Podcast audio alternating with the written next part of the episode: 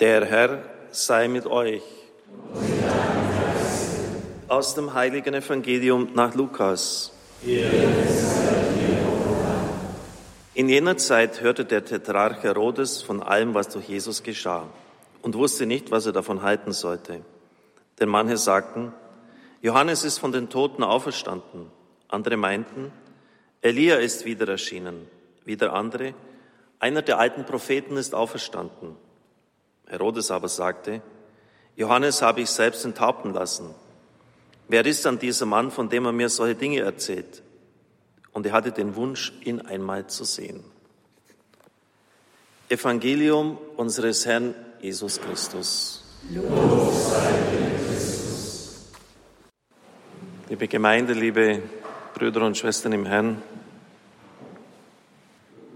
die Kirche soll anschlussfähig sein und sie soll die gesellschaftlichen Wirklichkeiten akzeptieren.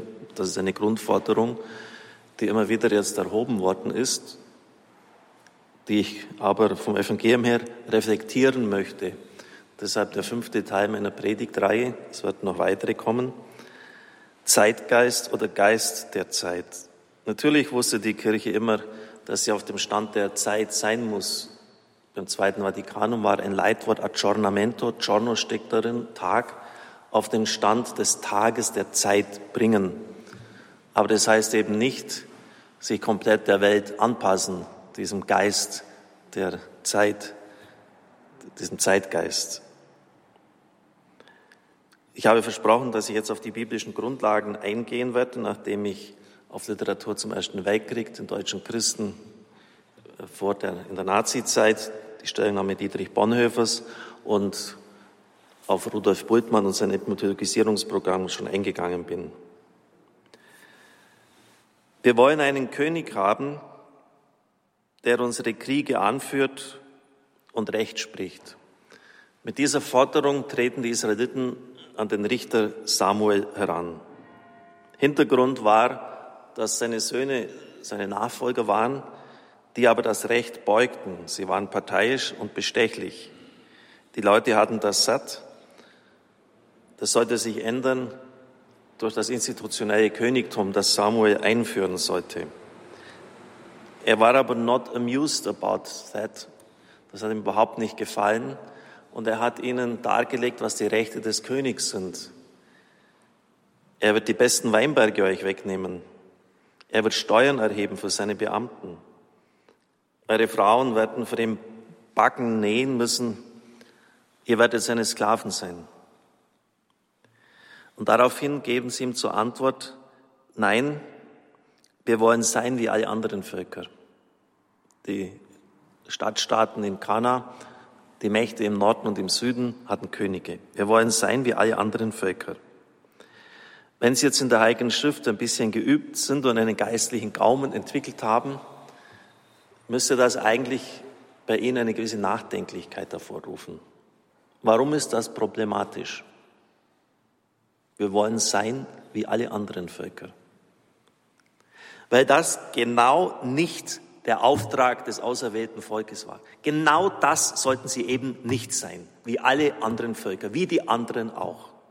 Ihr seid ein heiliges, ein auserwähltes ein Volk, ein königliches Geschlecht.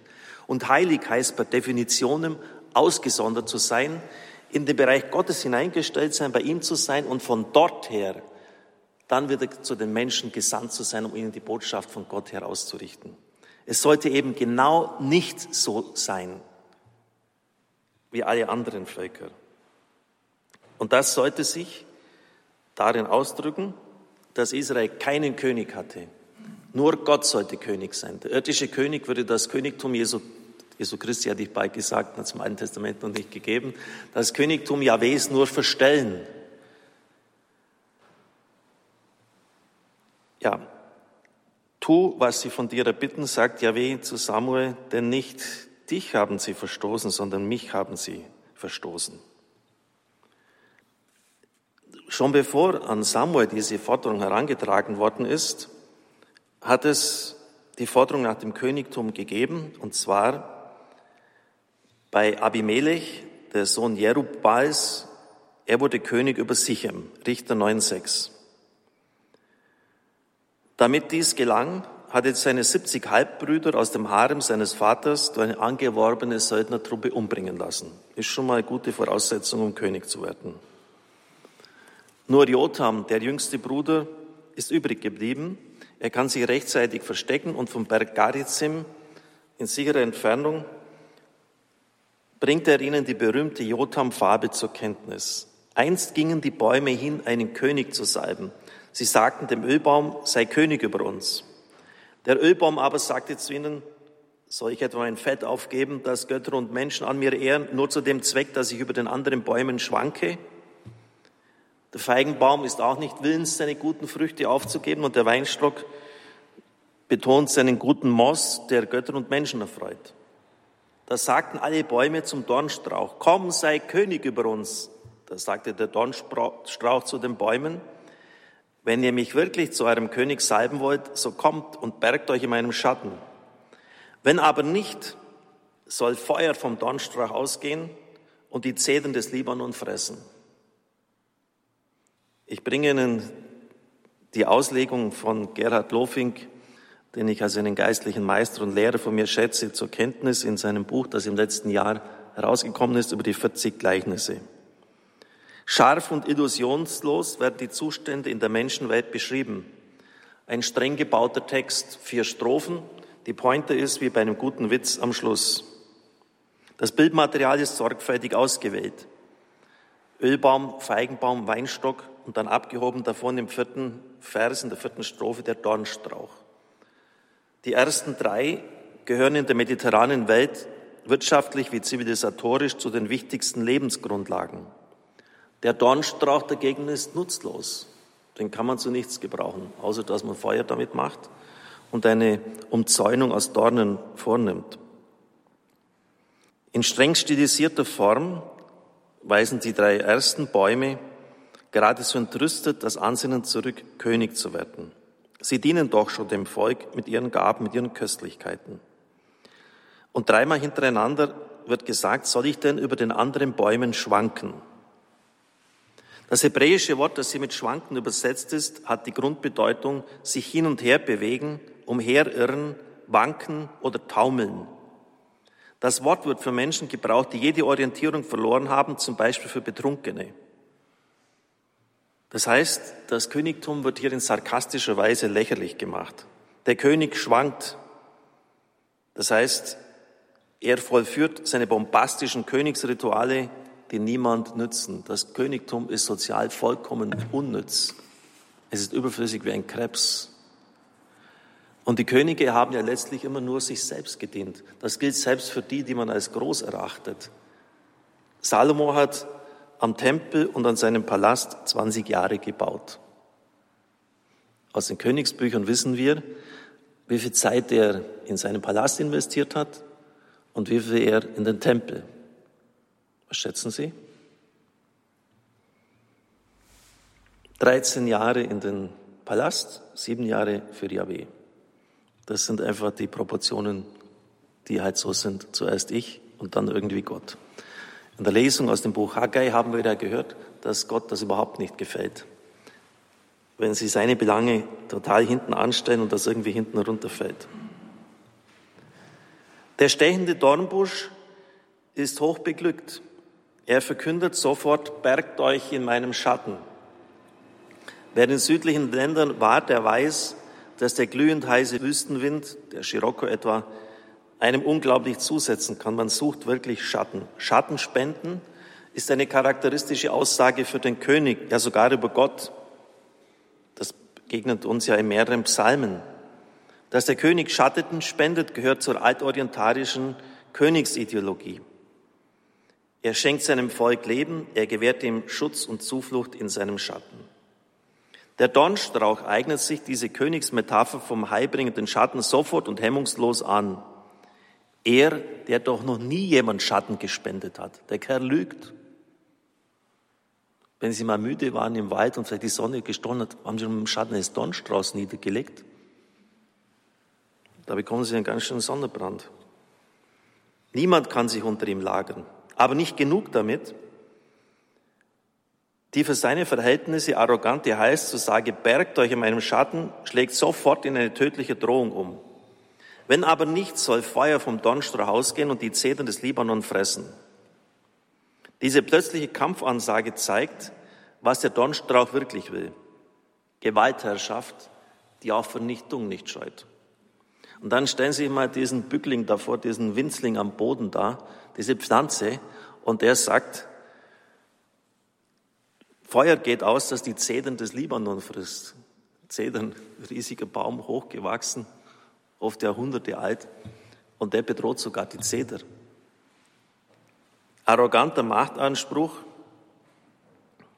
der in keinster Weise einlösbar ist. Aber völlige Selbstüberschätzung, was der für eine Macht hat. Das stille Ideal im Hintergrund ist die Stammesgesellschaft vor der Königszeit, die Zeit der Richter. Es war eine Zeit freiheitlicher Solidarität. Unbedingte Verpflichtungen gab es nur innerhalb der Familie und der Sippe. Es war keine primitive Vorform des Staates, sondern ein bewusstes Gegenmodell zu den monarchisch organisierten kananäischen Stadtstaaten, ganz besonders zum Sklavenstaat Ägypten. Freiwilligkeit, Eigenverantwortung und Gleichheit prägte diese Zeit.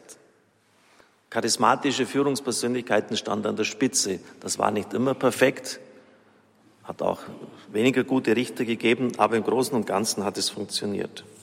Martin Buber nennt diese Jotham-Fabel zu Recht die stärkste antimonarchistische Dichtung der Weltliteratur.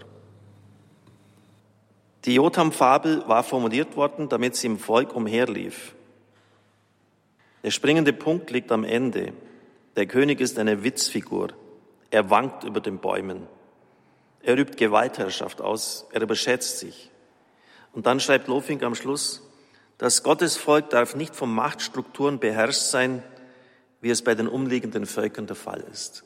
Das ist das Entscheidende. Denn Yahweh ist der Herr. Er ist Gott und sonst niemand. Und vielleicht haben Sie sich schon mal, wenn Sie die alttestamentlichen Königsbücher gelesen haben, gefragt, was geht denn eigentlich hier vor? Ich habe hier eine, aus dem Schott eine Einleitung zu einem einen Kommentar zu einer Stelle des Alten Testamentes herauskopiert. Durch das Eingreifen Elishas war im Nordreich Samaria Jehu König geworden. Jehu war ein gewalttätiger Mensch. Er machte der Omri-Dynastie in Samaria ein Ende, ließ alle Baalspriester ermorden, ebenso den König Ahasja und seine Brüder. Nun übernahm in Jerusalem Atalia, die Mutter des Königs Ahasja, die Regierung.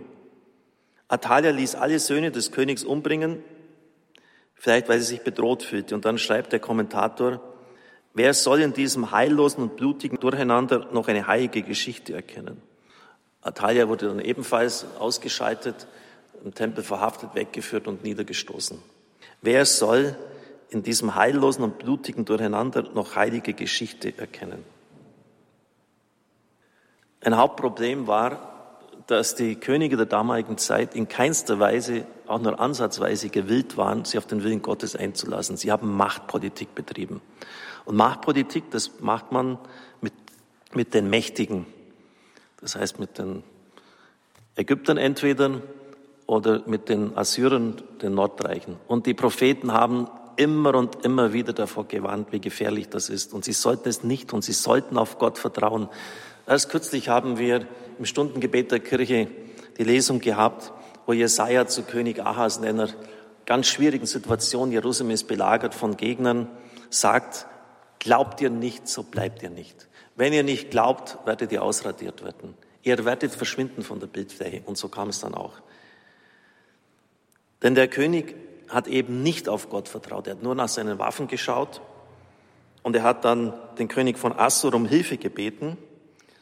Aber selbstverständlich äh, war das nicht umsonst. Was war die Gegenleistung? Götzenbilder im Tempel von Jerusalem. Absoluter Tiefpunkt. Liebe Brüder und Schwestern im Herrn. Vielleicht fragen Sie sich, warum erzähle ich Ihnen das so ausführlich? Weil das die Folgen sind, wenn man Gott nicht gehorcht wenn man sagt, und das war nämlich der Anfangspunkt, und das sollte man auch nicht vergessen, wir wollen sein wie alle anderen Völker. Wir wollen genauso die gleichen Machtstrukturen haben wie die anderen Völker. Und das war das Ergebnis. Die fünf Jahrhunderte des Königtums waren aufs Gesamt gesehen eine einzige Katastrophe. Und Gott wollte noch etwas anderes, nämlich dass es im Land keine Armen gibt, dass soziale Gerechtigkeit herrscht. Das möchte ich auch noch erwähnen. Und dazu hat es das sogenannte Jubeljahr gegeben, eigentlich Jobeljahr. Jobel heißt Horn, Lärm. Im 50. Jahr wurde das Jubeljahr ausgerufen. In diesem Jahr soll jeder Israelit, der sich aus Not als Sklave verkauft hat, wieder frei werden und alles verkaufte Land muss dem ursprünglichen Eigentümer zurückgegeben werden. Das hat Gott angeordnet. Also Gott hat eine unglaubliche Sozialordnung dem Volk geschenkt. Kaufverträge waren praktisch nur Pachtverträge. Hinter dieser wirtschaftlichen und sozialen Gesetzgebung steht die Auffassung, dass der Mensch frei ist und seine Freiheit nie endgültig verlieren kann. Das Land ist Eigentum Gottes. Es kann deshalb eigentlich nicht endgültig verkauft werden. Der Beginn des Jobeljahres fällt mit dem Versöhnungstag zusammen. Damit wird auch deutlich, dass mit dem Schuldenerlass auch ein Sündenerlass verbunden ist. Die Ankündigung dieses Gnadenjahres war die frohe Botschaft Evangelium. Ein super Gesetz. Denn es kann ja sein, dass einer mal Unglück hatte durch einen Unfall oder dass einer krank wurde, dass ihm keine Kinder geboren worden sind, sodass er das Land verkaufen musste. Wer weiß, wie ihm das Schicksal mitspielt. Aber es war garantiert, dass das Land ihm wieder zufallen sollte. Und es steht hier in dem Kommentar drin, das Gesetz war gut, aber es wurde praktisch nie durchgeführt. Die Mächtigen, die Glück hatten, die Länder aufkaufen konnten, haben sie einen Dreck darum geschert. Sie haben eben nichts zurückgegeben. Aber wenn das praktiziert worden wäre, dann hätte es eben die Armen im Land nicht gegeben. Und das ist auch ein Grund, warum Gott gesagt hat, ihr sollt nicht so sein wie die anderen Völker. Sie sollten sich durch diese unglaublich fantastische Sozialgesetzgebung von den anderen Völkern eben abheben. Liebe Brüder und Schwestern im Herrn, dieses nicht so sein wollen wie die anderen Völker, oder die so sein wollen wie die anderen Völker, kann man auch mit einer Pseudodemut begründen. Wir sind doch nichts Besonderes. Also ich bitte sehr, ich möchte mich doch nicht abheben von den anderen. Ich bin einfach so wie ihr, wie die anderen auch. Aber man kann sich nicht auf der einen Seite in diesem Satz sonnen, ihr seid ein heiliges, ein königliches, priesterliches Volk, und auf der anderen Seite sagen, wir sein, wollen sein wie alle anderen Völker. Auserwählung kann man nicht rückgängig machen. Wenn man es trotzdem versucht, ist Tod und Zerstörung die Konsequenz.